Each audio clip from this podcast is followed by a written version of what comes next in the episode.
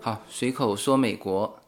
呃，这期是二零一七年的最后一期。那这期呢，我请了叶子来作为这期的嘉宾，来先和我们的听众打个招呼。Hello，大家新年好。OK，呃，我记得去年我们两个有做了年终盘点，是吧？就是把去年二零一六年的我们的这个整个家庭的费用，呃，当时还分了三期来说，呃，其中也说到保险啊、也说到柴米油盐啊、各个衣食住行。那么今年呢，有人问我们是不是还总结一下？呃，其实在美国呢，基本上就生活是比较稳定的，所以呢，这一期我们主要呢想和大家聊一聊，呃，在美国这个大家是怎么过这个新年的，也作为这个最后一期和大家一起向二零一七年说再见。那么首先我们说这个假期哈，呃，其实如果算法定假期的话，就是一月一号，那么一天是美国的法定假期，圣诞节法定假期也只有一天，啊，这个是叫法定假期哈。呃，但是呢，你知道在美国是有这个休假的，基本上呃普通的这个员工哈一进去就有两周的假期，就是一年有两周的年假。那么五年以上的有三周的年假，八年以上的有四周的年假，整整一个月的年假。那么所以很多人会把这个年假会囤积着，就放在圣诞节到新年的这一段时间，因为它正好两个假期。感恩节就开始。对，有些人是从感恩节就开始了，所以呢，我们讲美国人怎么过这个新年，我觉得要推到从感恩节开始，因为在这一大段时间，也就是说从十一月份的下半个月啊，一直到新年这一段，那几乎都是美国人的叫休假期。那么再加上这一段时间，正好也是小小朋友们的这个假期比较集中的时候。呃，从万圣节应该就是就是过完万圣节，就是美国的那个 holiday season，然后就开始各种的假期啊，小朋友就是可能半个多月就就会放一次假，半个多月就开始放一次假。对，基本上就是我之前说过，我们叫做前院的面子工程嘛，其实也是从万圣节开始布置的，是吧？万圣节，嗯，但是嗯，亚裔就是不是太多，万圣节会去布置很多，因为有的人就觉得说万圣节嘛是类似说鬼节那种，因为嗯老外喜欢打扮的各种骷髅头啊，那种蜘蛛网啊，就是都感觉好像在亚洲人感觉都不是太好。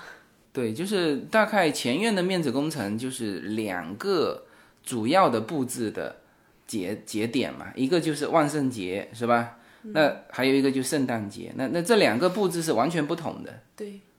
很多人就是万圣节布置完一圈，然后呢，这个开始十一月份开始拆，拆完，然后十二月份开始装上圣诞节的装饰。对，好像圣诞节就是相对来说这个灯光工程更多一点，是吧？对，所以呢，我们这个讲美国人怎么过这个叫 holiday season，呃，应该要从万圣节开始说起。那么小孩万圣节是没有放假，是吧？万圣节大人小孩都不放假的。呃，好像小孩是就是冬天他有三个假期嘛，一个是圣诞节，这次放大概两周的时间，是吗？呃，私立学校很多是，嗯，感恩节放一次假，然后呢，就到了圣诞节放一次假，然后中间会有三四天时间，有的那种私立的幼儿园会再继续上课，像 Lane 这个幼儿园，放完圣诞节的假，就是二十七、二十八、二十九有上课，然后呢就到周末嘛，接着就是新年一月一号元旦。新年，然后他们会继续放假。但是像公立学校，它就是把新年和圣诞节的假连在一起，都一起放了，就放两周。两周到三周。有的学校放了三周假，有的学校放两周，不一定。对，Yona 的学校好像是放两周半，是吧？对，那么在此之前的一个长假，就是我们去大峡谷玩的那个假期，感恩节的假期，对，那个假期好像是一周的时间。对，呃，再往后有一个小春假是什么时候那就到到三月份了。啊？三月份。所以因为这一阵子小朋友的，特别是公立学校的小朋友的假期也比较长嘛，所以说很多的大人那么也都挑选这个时候把自己的休假休掉，然后就全家出行去旅游。那么我今天还去见了一个朋友，那他是刚刚坐那个游轮这个度假回来，度了好久。有啊，现在我感觉圣诞节这个假期，要么呢就是身边的朋友啊，就是刷朋友圈这种华人的，就是要么就是去夏威夷。我们去年感恩节其实也去夏威夷了嘛，那边气候比较好嘛。要么就是往热的去去夏威夷，要么呢就是往那个科罗拉多州那边去去滑雪。然后呢，嗯，我感觉洛杉矶有好多朋友还是去拉斯维加斯。然后，如果坐游轮也是往墨西哥方墨西哥湾方向的嘛，那边不是这个气候也比较好一点。对，就是其实冬季来说，加州算是比较，特别是洛杉矶哈，就算是比较好的了。就是这个气候条件造成我们如果想去远的地方，好像也都不太不大适应啊。比如说，如果去东部，那冰天雪地，呃，以前是经常太冷了都没办法出门嘛。不是说这个这个假期，东部的小伙伴雪下的直接就把门都给堵了那种。对，就是停车要铲雪的那种嘛。呃，其实我们早年好像还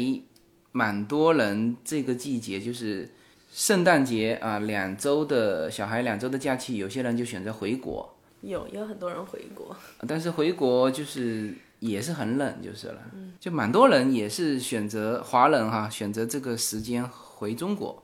那么呃，今天跟我那个朋友呃聊起这个游轮，还蛮有意思的。他说，因为他可能是提前了去嘛，他现在是回来，他去了可能去了二十几天，蛮长途的。他说，整个游轮上面大部分百分之八十是老人，游轮比较舒适嘛，然后每天吃啊什么都有人照顾，就专心天天吃饭，然后看风景玩就好了。他说他这次游客两千两千人游客，还有八百个工作人员，这种游轮还不算非常大，算是中等。呃，我有朋友每一年的感恩节，他们都全家坐游轮，因为小朋友，因为他们是每年感恩节，他们都全家坐游轮去，就是往墨西哥湾方向那边去玩，每一年大概就是去四五天的那种嘛，就是感觉就是听他说，只要坐上游轮就是放松了，你知道吧？就小朋友反正吃吃喝喝都可以，因为游轮不是吃吃喝喝反正都照顾好了嘛。嗯。然后小朋友自己玩，然后他们只要很专心的休息就好了。对，这个小朋友在游轮上也不至于跑丢啊或者怎么样，这有点像去拉斯维加斯的感觉，是吧？呃，拉斯维加斯也是嘛，住酒店，小孩子下来也有地方玩，老人家也有地方玩。那么我还问我那个朋友嘛，不是经常说退休之后的老人家就把房子卖了，一直住在游轮上嘛？他说是的，他说这个他的一个朋友的叔叔啊，也是在游轮上已经住了十几年了，这个就是在他身边的案例。那他在陆陆地上就没有房子什么的吗？他并不是说像那种把房子卖掉住在游轮上，他还是有房子，但是基本上他是说下地的时间很少，就是游轮也有停靠在岸边的时候嘛。那么他有的时候会衔接嘛，就比如说一买买一个几十天的这个这个行程，然后跟下一个几十天的行程去衔接的时候，他那几天会住在岸上。但是正常他说。可能三百六十五天、两百多天都都在岸都在海上漂着，也蛮好的呀。这个生病了也有人知道，吃也照顾得好，然后住也住得好，玩也有的玩，说不定他在游轮上可能都有好多好朋友，对，跟他一样的，一起天天只坐游轮的老人。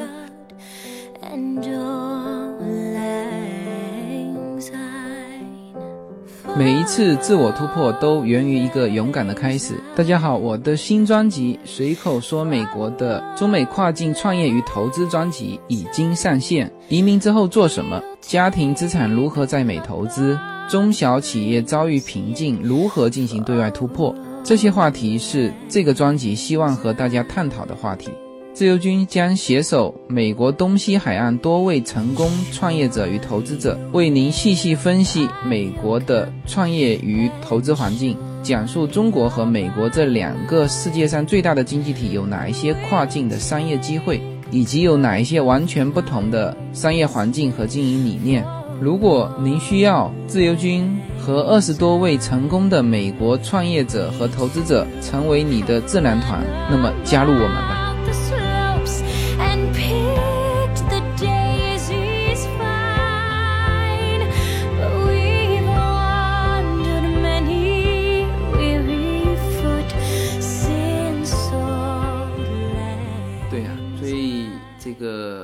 这个假期呢，我们现在说新年啊，就是这一期里面指的新年，应该是指这个这个 holiday season，就是这一段时间的美国人的一种休闲的一种方式。那么因为时间够长嘛，所以说蛮多人是选择去旅行啊，一些人会选择这个游轮啊。当然刚才说了，就是如果是身处加州的，在加州上山下海滑雪。都可以，对，就是基本上还是在我们这一带嘛，是吧？呃，我们昨天刚刚出海，去看了海豚，还有金鱼，金鱼没看到，对，是没看到，但是它的项目就是看这些海海洋生物。对，那么下周我们可能才开始真正的新年旅行吧，是吧？也但也是在周边，也没敢去远的地方，因为呃去年在这个时候选择的也只能是去夏威夷这种暖和一点的地方，是吧？对，因为今年父母一起嘛，他们不喜欢去很冷的地方，然后所以说那就只能是在周边，而且加州算是暖和一点的，所以就在周边走走。那么你的朋友当中是这个假期是怎么度过的？我朋友就是一个去，就是坐去墨西哥湾的游轮呐，然后呢，有的呢就是好多朋友都去 Vegas，然后呢还有去滑雪的，去那个太库湖滑雪，因为今年加州特别热，往年这时候很多地方像大熊湖啊或者一些地方都有雪了，可是今年到现在都没有雪，也没下过雪，全球变暖了，然后所以说。就是要开到很远，要开到北加州去滑雪，然后去夏威夷的呀，然后也有去墨西哥湾的呀，那边也是，嗯，很多去墨西哥湾那边的，就是那种，其实跟坐游轮也很像，它就飞过去，然后酒店是，比如说你订了五天，那五天它全部都是，嗯，吃住都有了，它吃也包在里头的那种，像一个那种套餐套餐。然后吃也在酒店吃，就是全部都是那种类似 buffet 那种，都是免费的。然后他酒店就有私人沙滩呐，然后你就可以在那边玩呐，或者说是出海呀、钓鱼呀什么的，就是也是嗯蛮休闲、蛮舒适的。嗯，也很多人往那边去。对，反正在这段时间尽量不要找美国人办事情，基本上都没有心思的。像前几天我一个朋友去 Vegas。平时只要开四个小时车，他们那天开了七个多小时还没到，路上塞车塞的不行了。然后全是洛杉矶往拉斯维加斯跑的。对，路上塞车七个小时多还没到，然后回程说是也是塞了七八个小时。然后另外那个朋友听说以后呢，就选择这个半夜回来。嗯。就在 Vegas 给小朋友都弄好，然后放上睡衣，坐上车，然后呢半夜开开回来就很顺畅，开大概三四个小时就到了。这个是大部分的美国人在这个节日季啊会选择，呃，通过旅行的方式，通过长途旅行的方式来在这个节日季里面啊作为一个最重要的一个节目啊。那么在在这个节日季，呃，可能有几个蛮重要的大餐。也是美国人家庭聚会的一个很重要的一个时间点了。比如说圣诞大餐，是吧？感恩节大餐，感恩节大餐，对，呃，万圣节是没有大餐的。万圣节就是有的家庭也会搞派对啊，然后就很多家庭有的那种，我们万圣节的时候去药堂的时候嘛，不是看到就是，呃，有的他本来就住在这种装饰很多的这一条街上，很多小孩要糖的。然后呢，自己家打扮起来，然后就请了很多小朋友到家里来，给别的小朋友发糖，把家里也打扮起来，就小朋友在家里玩嘛。然后到晚上就给别的小朋友发糖，我觉得也蛮有意思的。那么今年的感恩节大餐，我们是我们在那个塞多纳，哦，在呃快快亚历山大州的塞多纳，快到大峡谷的那儿。然后感恩节那天，我们不是也是去吃了那个吗？自助餐的火鸡大餐吗？哦火鸡大餐，对，然后还被我爸吐槽了一番，你爸怎么吐槽的？外国人吃的东西都是乱七八糟的。那家呃餐厅在那个地方还是算比较出名的，记得吧？那天，嗯，感恩节的时候，就是有很多住在那边附近的居民，都是跟朋友一起聚餐，然后或者怎么样，就在那个餐厅里面，就是一桌一桌的，它有那种烤火鸡啊，就是还很多不同品种的烤火鸡，然后小朋友也有嘛，当然，这种时间节点也还是蛮蛮有必要的，就是呃，我们说这种形式嘛，就是更多的是让小孩子记住这个这个日子嘛，是吧？那么比如说每年的感恩节大餐、呃圣诞大餐，小小朋友们都会记住这个日子。嗯小朋友，我觉得对于小朋友来说，我觉得过节还是要给他们有仪式感的。你看，像嗯，我一个年纪比较大的一个朋友，就是他就是完全不注重这些嘛，好像过什么节呢都是随便一过就过了。然后他现在说起来嘛，感恩节、圣诞节，他们孩子都没有回家了，就孩子大了以后，他都不会回家过。然后他说，他孩子宁愿跟朋友一起过。然后导致他现在有时候是感恩节的时候就问我们有没有空到他家一起去过感恩节。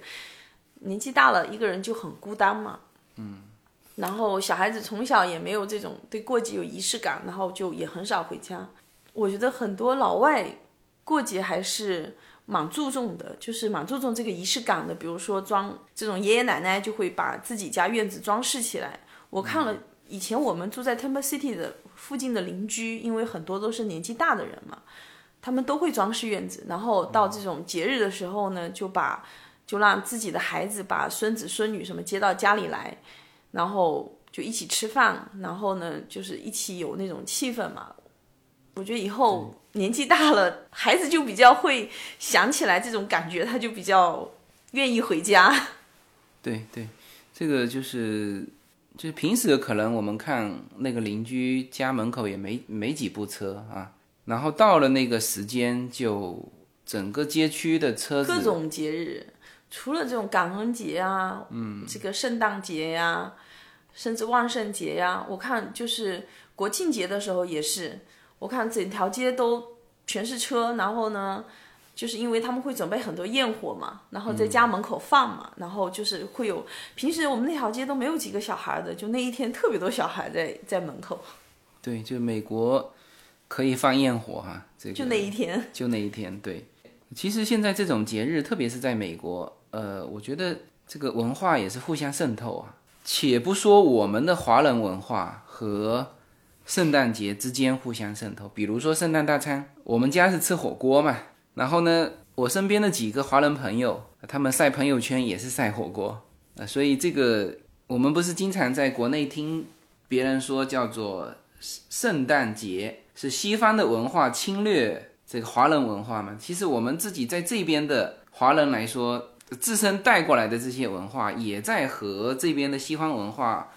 去做这种交融。我原来以为只有我们，后来我查了一下资料，就是本身过新年，不同的族裔也是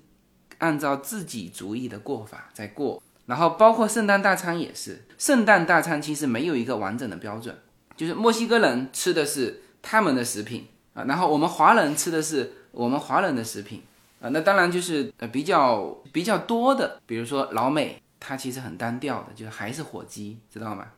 没有什么能够阻挡你对自由的向往。人生是一趟旅程，精彩的是沿途的风景。大家好，非常高兴能够在二零一七年继续和大家相遇在随口说美国。那么现在大家除了听我的音频节目之外，大家还可以登录我的微信公众号，公众号的名字是英文大写的 L 一，然后是数字二零一零零一一五，大家可以找到无限空间。这是一个新移民家庭和一个在美国打拼的一个普通创业者的个人空间。同时，我还开通了新浪微博，名字也是随口说美国。移动互联网的神奇之处呢，就是可以把同类的人拉得很近，天涯若比邻，世界地球村，让我们享受这个自由连接的世界吧。蓝莲花。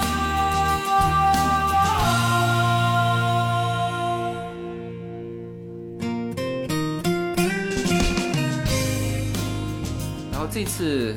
川普上来之后，他在竞选的时候不是就说过，这个当时大家把这个 Merry Christmas 已经改成 Happy Holiday，他说川普说要改过来嘛，然后今年就在他的推特上，好像圣诞节的时候发了 Merry Christmas，然后四个惊叹号，但是我发现这个也不是他想改过来就改过来的。我这阵子看到大家互相之间的打招呼，我不知道你有没有听到 Merry Christmas，我听到的全部都是 Happy Holiday，有啊，有 Merry Christmas，也有 Merry Christmas。嗯，有的人说 Happy Holiday 也并不是说是因为说忌讳这个，有的是因为说这本身是一个这种 holiday season，它比如说说 Happy Holiday 可能把这个新年新年也说进去了对，当然，这个现在有人考证说，其实二月说十二月二十五号其实不是耶稣诞生的时间。他说，首先他说圣经上没有没有明确说耶稣诞生的时间。另外呢，不是圣经上说的那个故事嘛，说是牧羊人第一个发现了这个耶稣嘛。他说，在十二月的时候晚上是不不可能还在外面放羊的嘛，他是晚上发现的。所以说，牧羊人看到耶稣在野外看到耶稣，应该是，反正肯定不是十二月份。那所以说这个也蛮有意思的啊。所以说圣诞节这个，所以现在也有人说，他说 Christmas，他说其实也并不是说非常准确的说是诞生的意思。所以说 Merry Christmas 可能也是说一种叫做基督弥撒节。但事实上，二十四、二十五号两天哦，你要去教堂看，教堂也都是很热闹的，因为大部分这个美国很多还是基督徒嘛，所以二十四、二十五很多教堂他们都会连续的办这种不同的活动，然后有的是二十四号晚上去，有的是二十五号去，都会去教堂这样听一些有关圣诞节的一些这种讲道啊之类的什么，然后很多呃教堂。圣诞节的时候呢，就会办类似说，让很多小朋友上去演唱啊，或者说是本身它是一个教会的，就是上去做各种表演。对我们好像连续几年小朋友也都有去参加一种圣诞节表演嘛。以前令的令的那个幼儿园的老板他是牧师，所以呢，就是每一年圣诞节的时候呢，他们学校的小朋友都会去教堂表演。大部分的学校也都有这种活动，然后就是本学校的学生呢、会在自己学校的这种礼堂，然后唱一些跟圣诞有关的歌曲，然后家长会来看。嗯，对我看了好几好几年了。呃，这个是关于吃的方面的哈，这是就几场大餐了，一个是感恩节大餐，一个是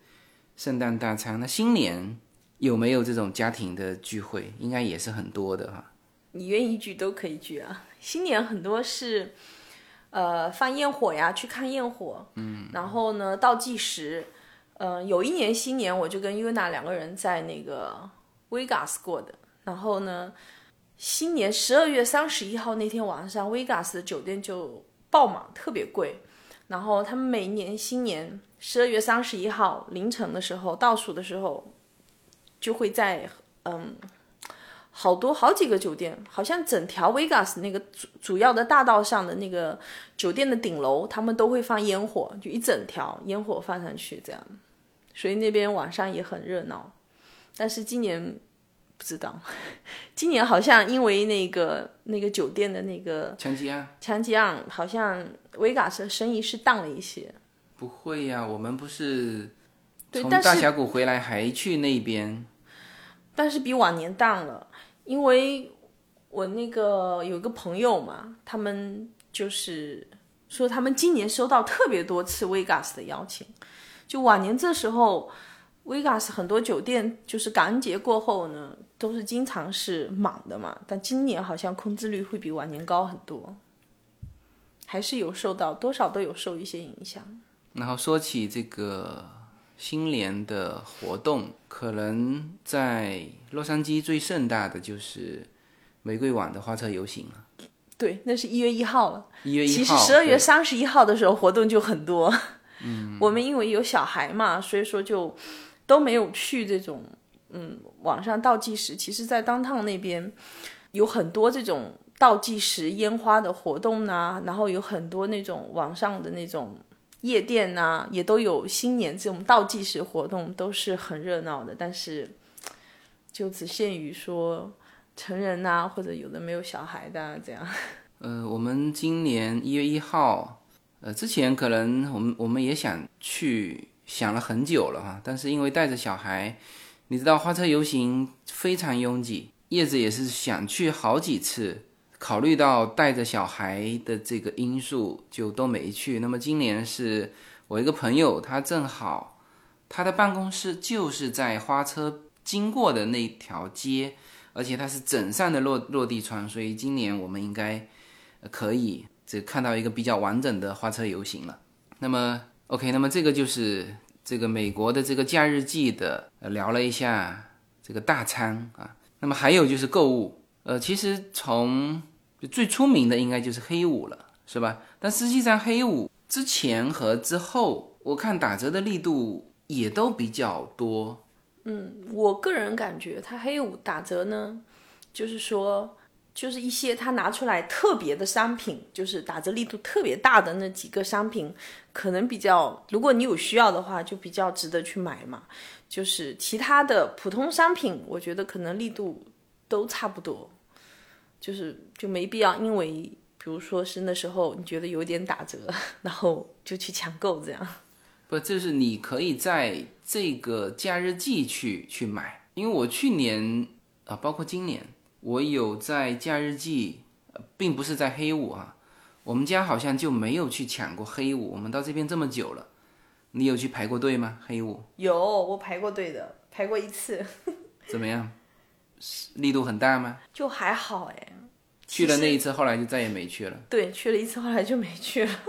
因为我觉得好像感觉就去凑凑热闹吧，我觉得好像也没有说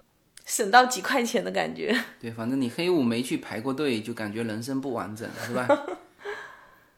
呃，但我在假日季，就是我说的是这么一个长的时间，应该算是从黑五之前，黑五是十一月的最后一个星期五嘛，是吧？十一月的最后一个星期四是感恩节吧，第二天是黑五，但是这段时间是是折扣比较大的。我觉得黑五现在其实像亚马逊很多电商呢，黑五过后他们也都有折扣力度的。其实我觉得黑五这个东西，反正就是一个噱头，我觉得还是这个根据自己的需求去购物比较好一点，就不要乱买很多东西。不是经常统计吗？就是黑五过后一整个这个假日季过后，就是退货率就开始节节攀升，然后很多商店都说了，你假日季买的东西，就是它的退货时间必须是在几月几号之前才可以退，过了这个时间呢，他们就不接受这种假日季的退货了，常常有这样，所以我觉得反正这个东西购物还是自己的需求，根据自己的需求来做。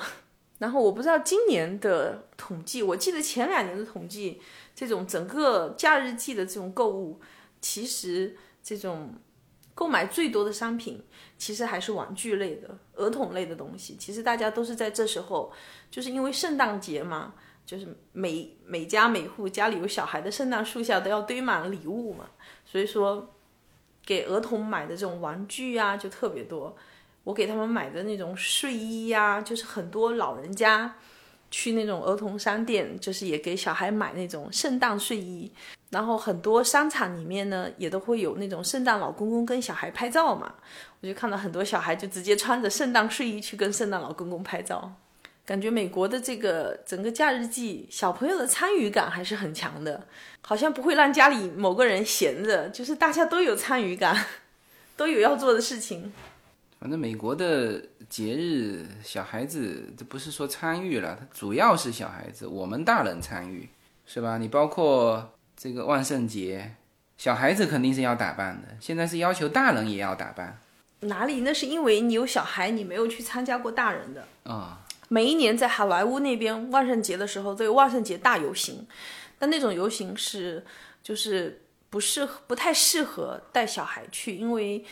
嗯比较成人化，或者说有的人可能装扮的会比较 暴露，然后可能有的人可能会疯狂一点，所以都是不太建议带小孩去的嘛。然后像新年的倒计时活动，就是有很多的倒计时活动都是网上嘛，所以大部分都是成人参与比较多。对，其实这个新年倒计时放焰火的这个活动呢，我有好几年都想带小朋友去，后来实在想到是太迟了，小朋友肯定熬不住，所以说都算了。嗯，在迪士尼什么他们都有这种新年倒计时的焰火呀之类的，都很热闹。其实焰火应该是独立日的焰火，可能更更壮观一点。我们独立日是是比较多，但是呢，呃，新年的焰火呢，就是是比较盛大一点啊、包括像 Vegas 国庆日放焰火的地方，有放焰火的地方，在新年他们其实也全都有焰火表演。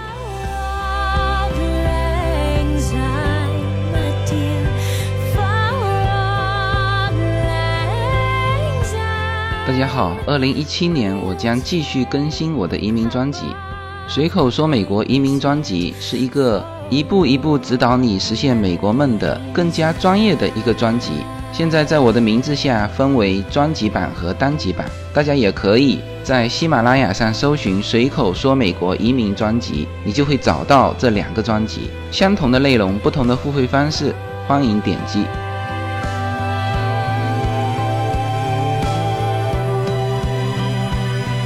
We two have paddled in the stream from morning sun to night. OK，那么这里就把这个假日季，美国人的假期，这个购物啊，这个圣诞大餐啊，各种的大餐嘛，万圣节大餐，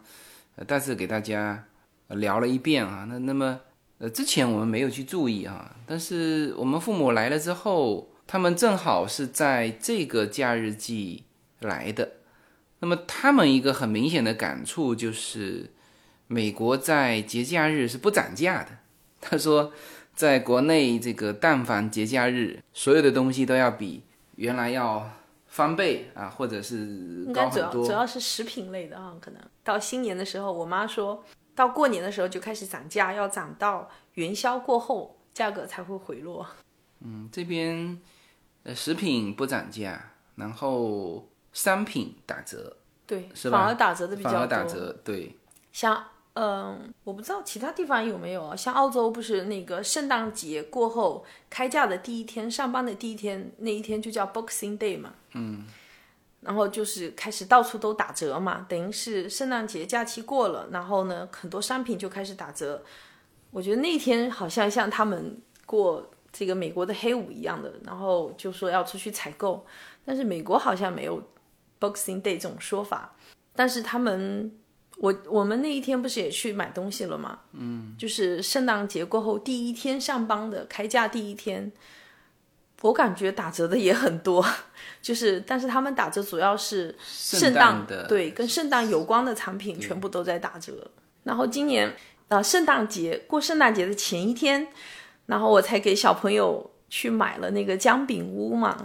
我们因为自己做不来，所以去买那种现成的拼装的那种嘛。那小朋友自己拼装。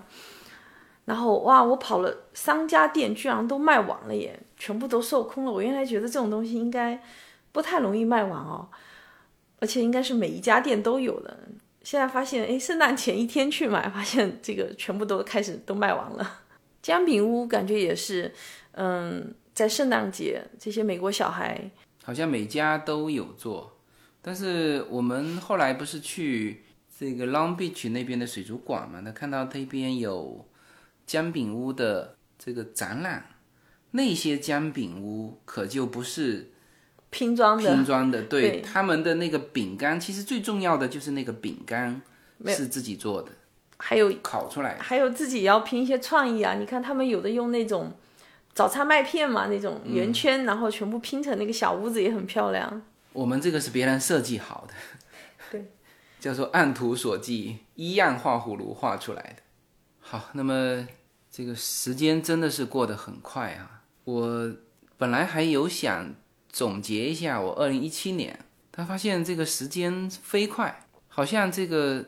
去年年终总结的那个记忆还很崭新，这么快就到了今年，呃，最后一期节目。因为去年那期节目最后一期我印象非常深刻，是我电脑崩溃了，我所有的资料都丢了，包括。我上传喜马拉雅的所有的这个原始的资料全丢了，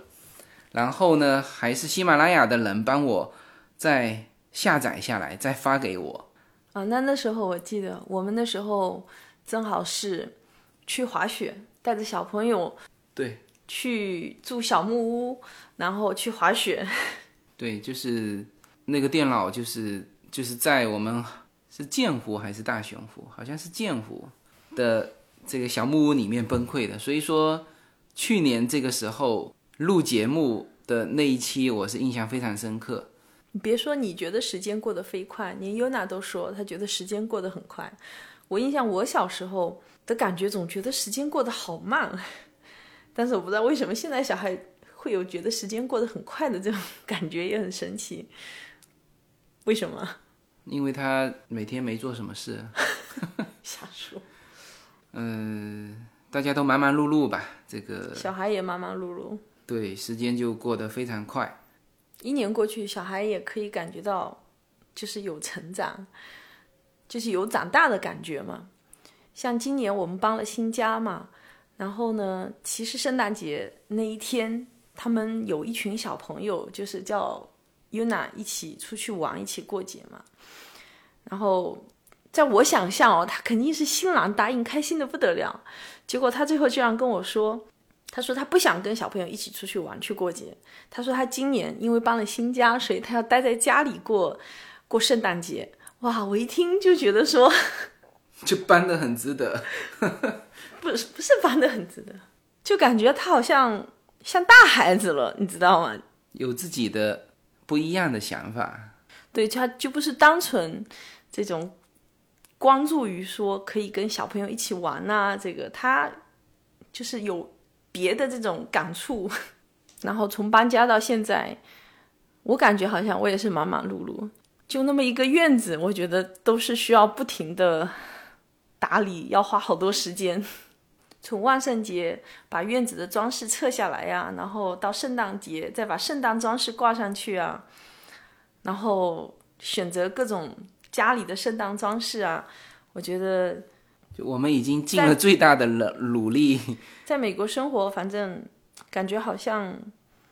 就是更多的关注力会在在于家庭里面。我们也很羡慕别人能够把圣诞的那个前院啊布置的那么漂亮的。我们已经尽了最大的努力了，但是，嗯，和那些真正能够拿得出手的前院比，还是没法比的。那是主要因为你都没做，全是我做的，OK。然后我和我和我爸在布置那个院子的时候，然后还说，就是华人呢布置这个院子呢就比较划算。正常老美呢，就是院子布置完，他们一般过完新年就是会撤下来，过完元旦的时间他就撤下来了。我说我们可以放久一点，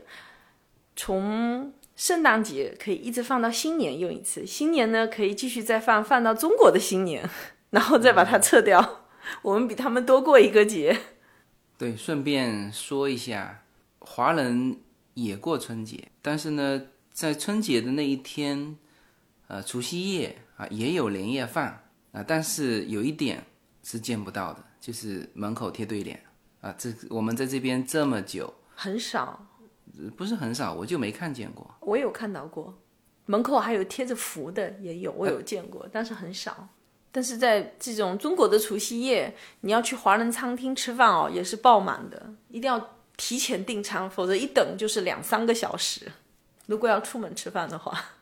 对这个，那基本上美国人的这个节日，基本上就到新年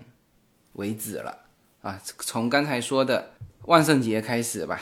一直到新年。那么中国的节日可能是从新年之后开始，一直到元宵之后，啊，这个正好我们是可以叠加上去。OK，那么这一期呢，纯粹和大家闲扯，